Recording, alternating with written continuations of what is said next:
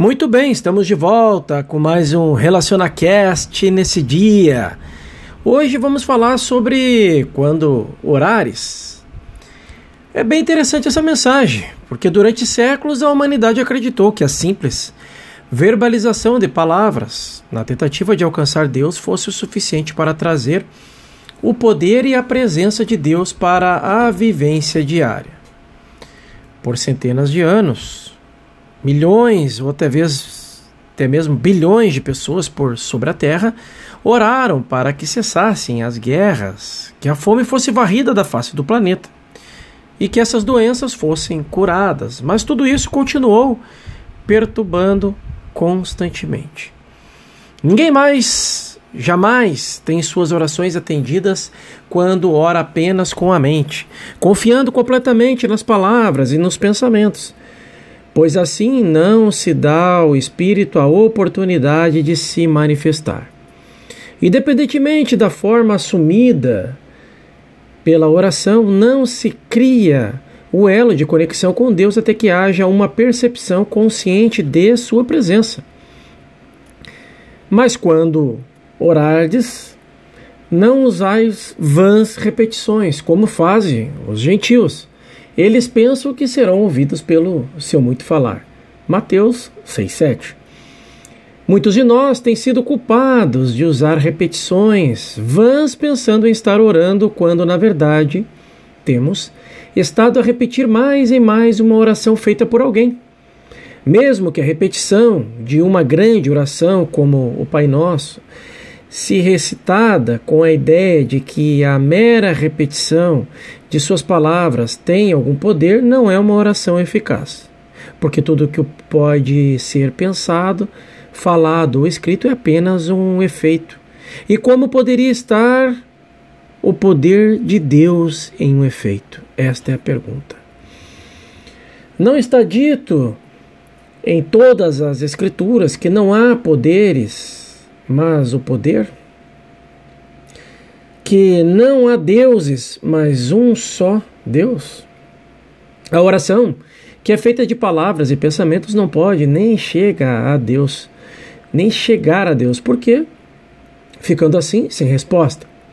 As orações que são atendidas são aquelas profundas, dentro da pessoa, onde não há palavras e nem pensamentos, mas lá é, onde está uma fome, anseio, um desejo ou uma necessidade além das palavras.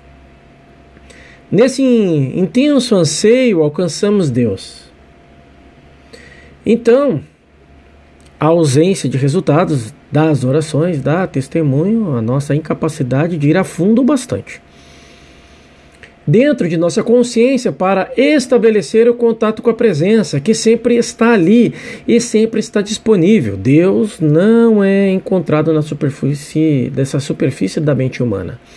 Não pode ser encontrado pelo intelecto, não pode ser encontrado a não ser na oração profunda, por uma fome interior de Deus, por um íntimo desejo de conhecê-lo.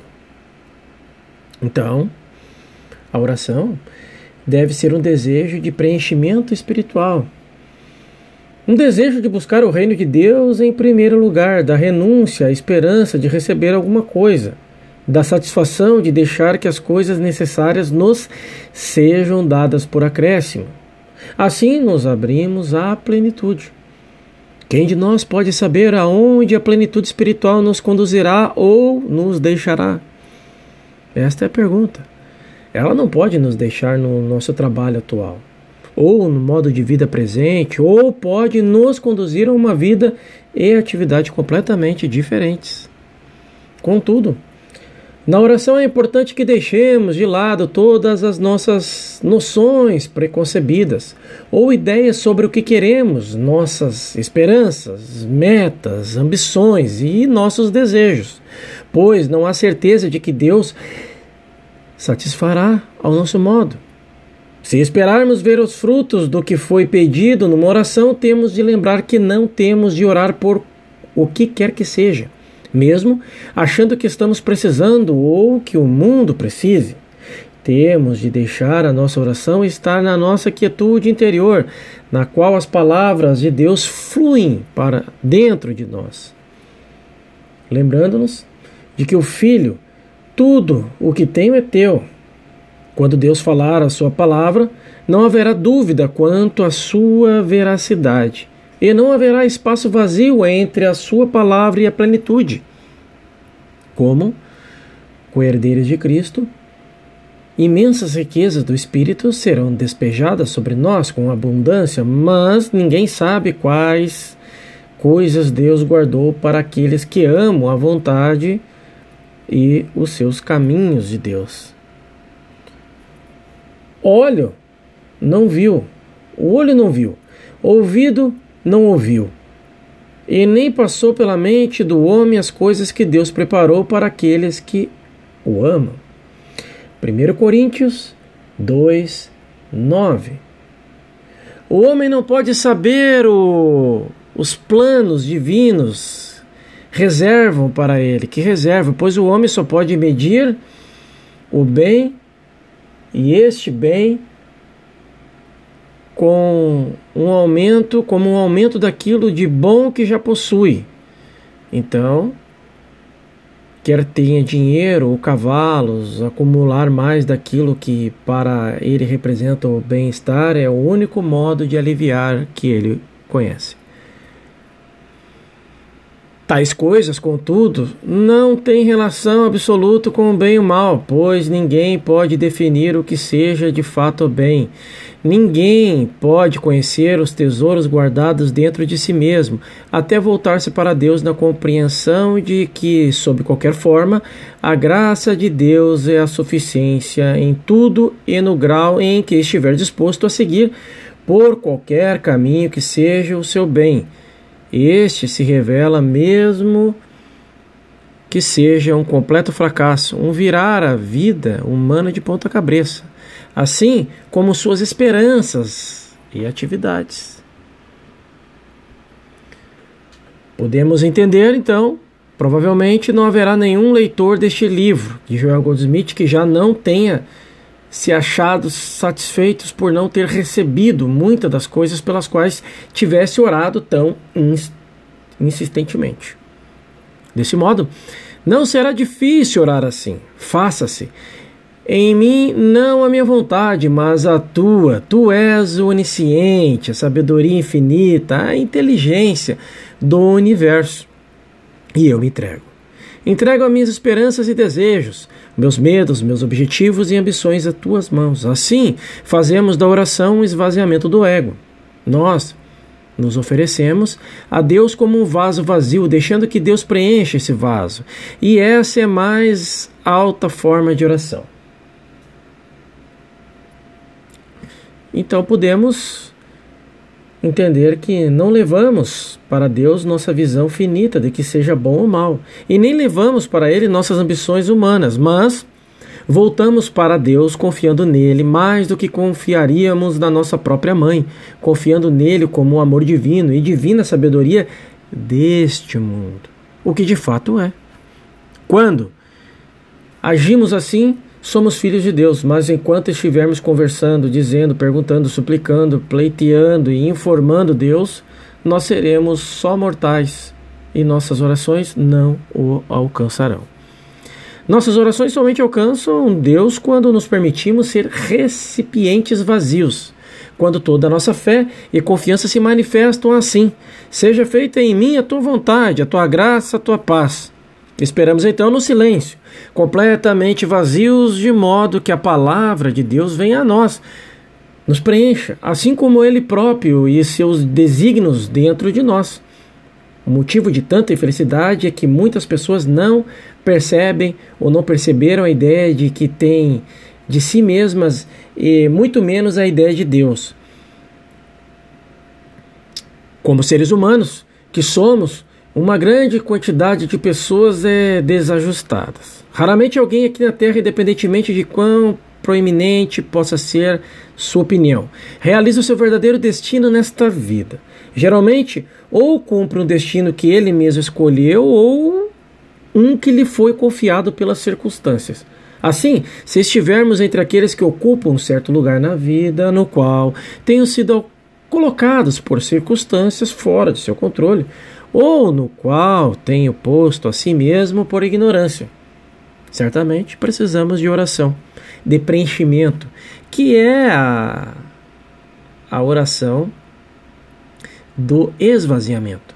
Precisamos aprender a deixar a situação com Deus, admitindo de boa vontade, admitindo de boa vontade. Olha, eu certamente tenho feito tanta confusão na minha vida. Deixe-me desistir disso para tu assumir. Poderemos então nos maravilhar de como o milagre começa a produzir efeitos em nós e de quão rapidamente percebemos como a mudança é, como muda o que pensávamos ser o nosso destino. Não há outra forma de orar. Quando oramos desse jeito, estamos orando para infinita sabedoria. Então, do universo, confiantes de que o amor divino se manifeste plenamente em nós, enquanto avisarmos, sugerirmos ou definirmos para Deus, ou mesmo esperamos que Deus haja conforme nossa vontade pessoal. Não estaremos orando ou indo em direção a Deus, mas sim a nossa própria mente. Não é esse modo de orar. Temos de nos render a Deus de modo que a vontade divina em relação a nós se possa manifestar. E qualquer que seja o propósito de nosso nascimento, pois todos nós nascemos por um motivo, ou não estaríamos aqui possa ser preenchido. Independentemente de quão difícil ou doloroso possa ser o início do nosso caminho para Deus, sem palavras ou pensamentos, sem direção definida, sem esperança, sem medo ou ambição, esse esvaziamento do um eu, entre aspas, do ego, das crenças, é importante de se conseguir mesmo que tome tempo. Quando atingimos esse ponto, sabemos que a coisa gloriosa não termos planejado o nosso dia ou o nosso próprio ano, mas tendo de antemão a certeza de que cada dia do ano será um dia de plenitude, pois será um dia de Deus e nada temos a fazer a respeito, a não ser ficarmos como espectadores do trabalho de Deus. Aquilo que foi divinamente deliberado para fazermos é, será planificado. E ele planifica os dias e ele planifica as noites, enquanto nós estivermos vazios de palavras, ou bastante, e não estivermos a injetar pensamentos humanamente concebidos em nossa mente. Quando começamos a meditar, é natural termos alguns pensamentos, mas não nos identificamos com ele. Esta é a questão mas tenhamos ao menos a certeza de não estarmos a pedir qualquer coisa para Deus. Este é o grande ponto. Então, pense comigo. Vim aqui para orar e meditar, no pleno conhecimento de que não estou me dirigindo a uma pessoa. Embora a relação entre Deus e mim seja tão pessoal como a do pai e a do filho, como a da mãe e a do filho, mas estou aqui me voltando para o espírito da sabedoria e do amor, cuja vontade é que eu usufrua fartamente de suas dádivas. Não vim à presença de Deus para esclarecê-lo. Então, é importante que não vim para apresentar-lhes minhas opiniões, esperando dizer-lhe mais do que ele já sabe ou para lhe dizer o que seria de bom para mim. Não espero desse momento de oração e comunhão influenciar a Deus em meu favor. Volto-me para Deus para que a pessoa, para que eu possa preencher-me completamente com o seu ser, preencher-me com a sua sabedoria, com a sua paz e glória. Então,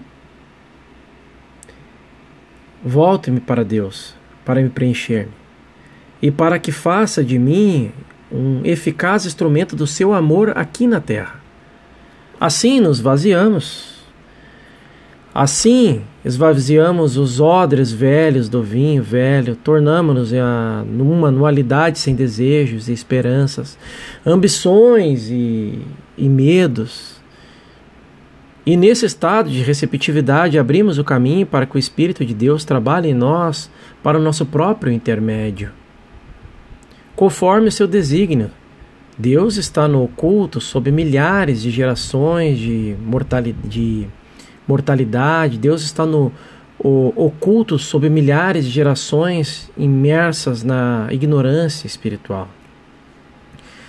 Escondido sob todas as camadas da humanidade de auto-retidão, auto-proteção e todos os eus, entre aspas, que construímos à nossa volta e dentro de nós que nos tornam ou que nos tornarem impossível que achemos.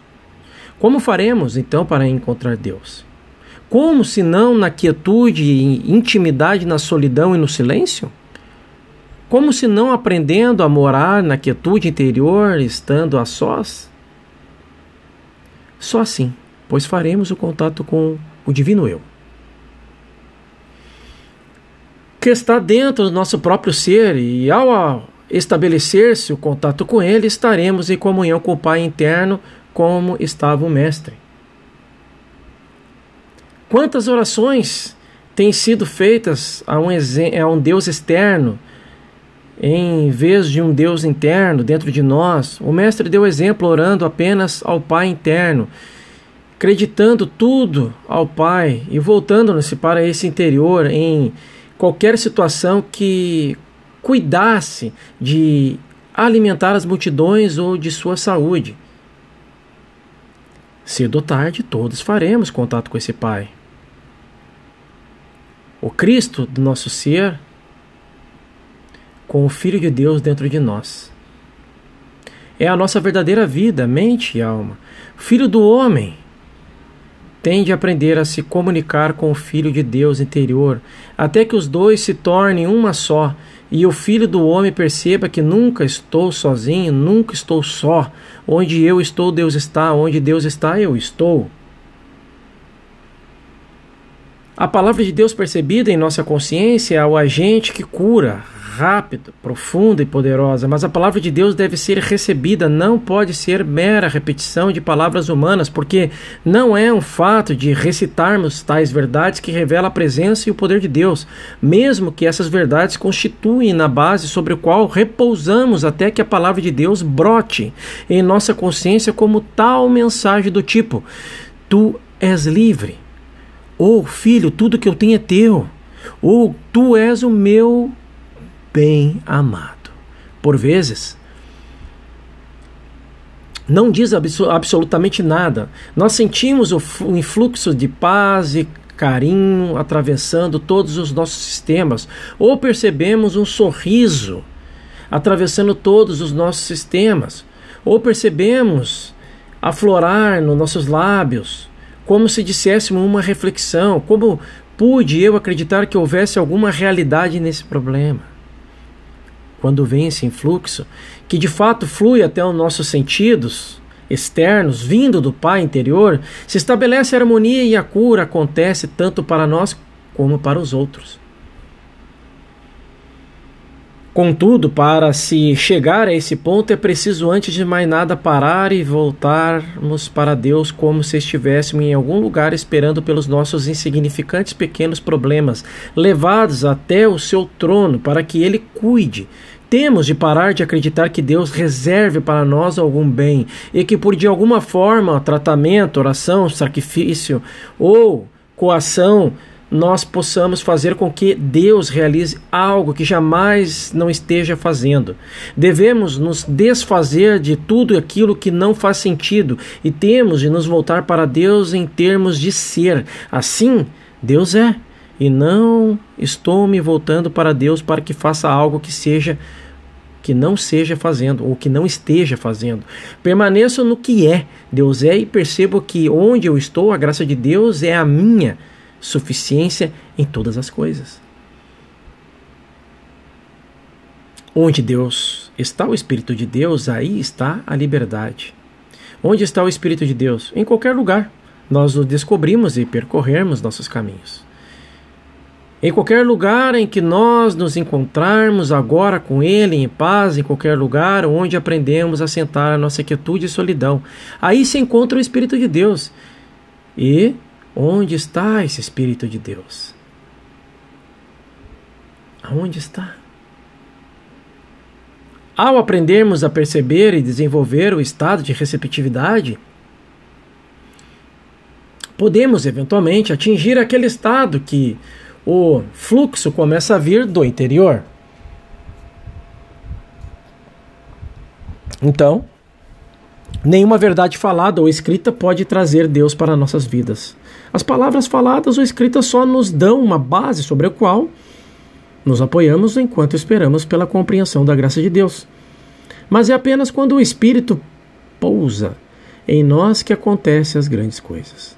As palavras que dizem não são o poder, e nem os pensamentos que pensamos, mas se sentarmos na mais completa quietude, no silêncio trovejante e meditar, e mantivermos em meditação nossa mente fixada em ti, chegaremos finalmente à esfera onde os pensamentos já não ocorrem, e em poucos momentos começaremos a sentir aquela pequena paz interior, conhecida como realização. A oração é o nosso contato com Deus e é no meio pelo qual a graça de Deus faz seus milagres na nossa existência. Mas a oração deve ser uma atitude de escuta, deve ser uma vontade de que o Espírito de Deus nos preencha e cumpra suas funções em nós e por nosso intermédio. E esta foi mais uma grande mensagem de Goldsmith nesta manhã. No nosso próximo episódio falaremos, sim, como nós perdoamos. É bem interessante essa mensagem. E um grande desafio. Te espero lá.